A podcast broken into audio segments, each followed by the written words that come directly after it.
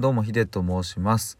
普段はブログを書いたり心の領域について深めたりここならの電話相談をしたりしている20代のフリーランスです、え、さて今回は承認欲求は悪かというテーマで話していきたいと思います。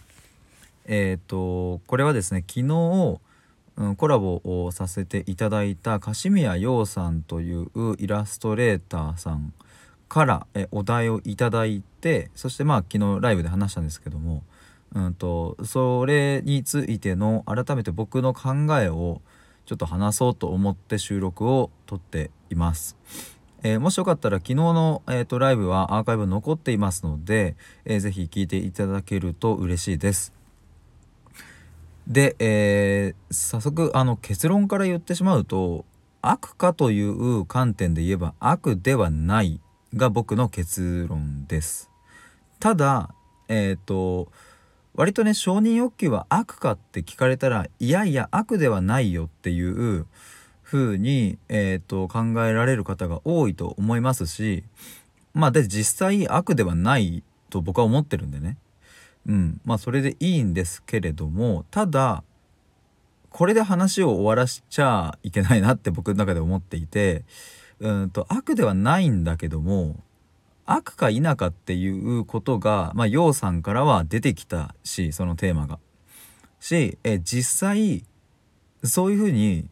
うん、悩まれている方って多分いらっしゃると思うんですね。悪いことなのかなとかっていう。まあ、じゃなかったらこんな承認欲求とかってねあんまりそもそもこう話題になってないですよね。でじゃあどういうことを考えていきたいかっていうと,、うんと、どうどんなケースだったら悪になるのかそもそもまあ悪になりうるのかからなんですけどもこれで言うと僕は承認欲求は悪にもなりうるっていうのが僕の意見です。まあ、悪っていうのがねちょっと言い方がきついのかもしれないですけどもまあ時に自分を苦しめてしまうことや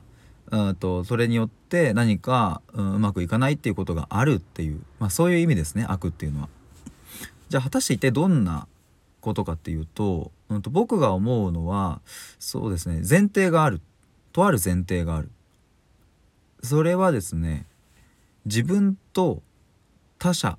周りの価値観はえ同じであるっていう前提を持っているケースにおいて承認欲求は悪にもなりうるっていうのが僕の考えです。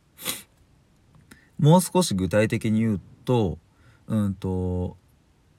自他の区別ができていないっていうのが昨日ね、陽さんとの話で出たんですけども、自分はこう思っているんだから相手もこう思っているだろうとか、自分はこの件について嫌いだから相手もこの件について嫌いだと思っているだろうといううんと割と無意識下にも入っているような自分の想定ですね。それが前提にくっついていると承認欲求って割とこう付き合っていくのが難しいものなんじゃないかなというふうに思っています。でまあこんな偉そうに言っている僕もですね、えー、時にそういうシーンにはやっぱり巡り合うし、まあ、だからこそそこういうふうに自分は思っているんですけど例えばまあ具体的な例を言えばうんとまあ、自分がね仮にじゃあリーダーシップがある人間だと自分でそういうふうに思っているとしてで、えーと、例えば例えばとある相手から「あなたは縁の下の力持ちですね」っていうふうに言われると,、うんと、その自他の区別ができてない人はおそらくイラッとするんですよね。なぜかというといやいや俺はリーダーシップがある人間だ縁の下の力持ちなんかじゃないっていうふうにあの思っちゃうことってあると思うんですね。うん、だからそういうケースって結構うんとどどんな気持ちになってるかっていうと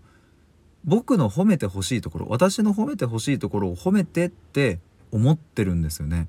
自他の区別ができてないと。だからこれはでも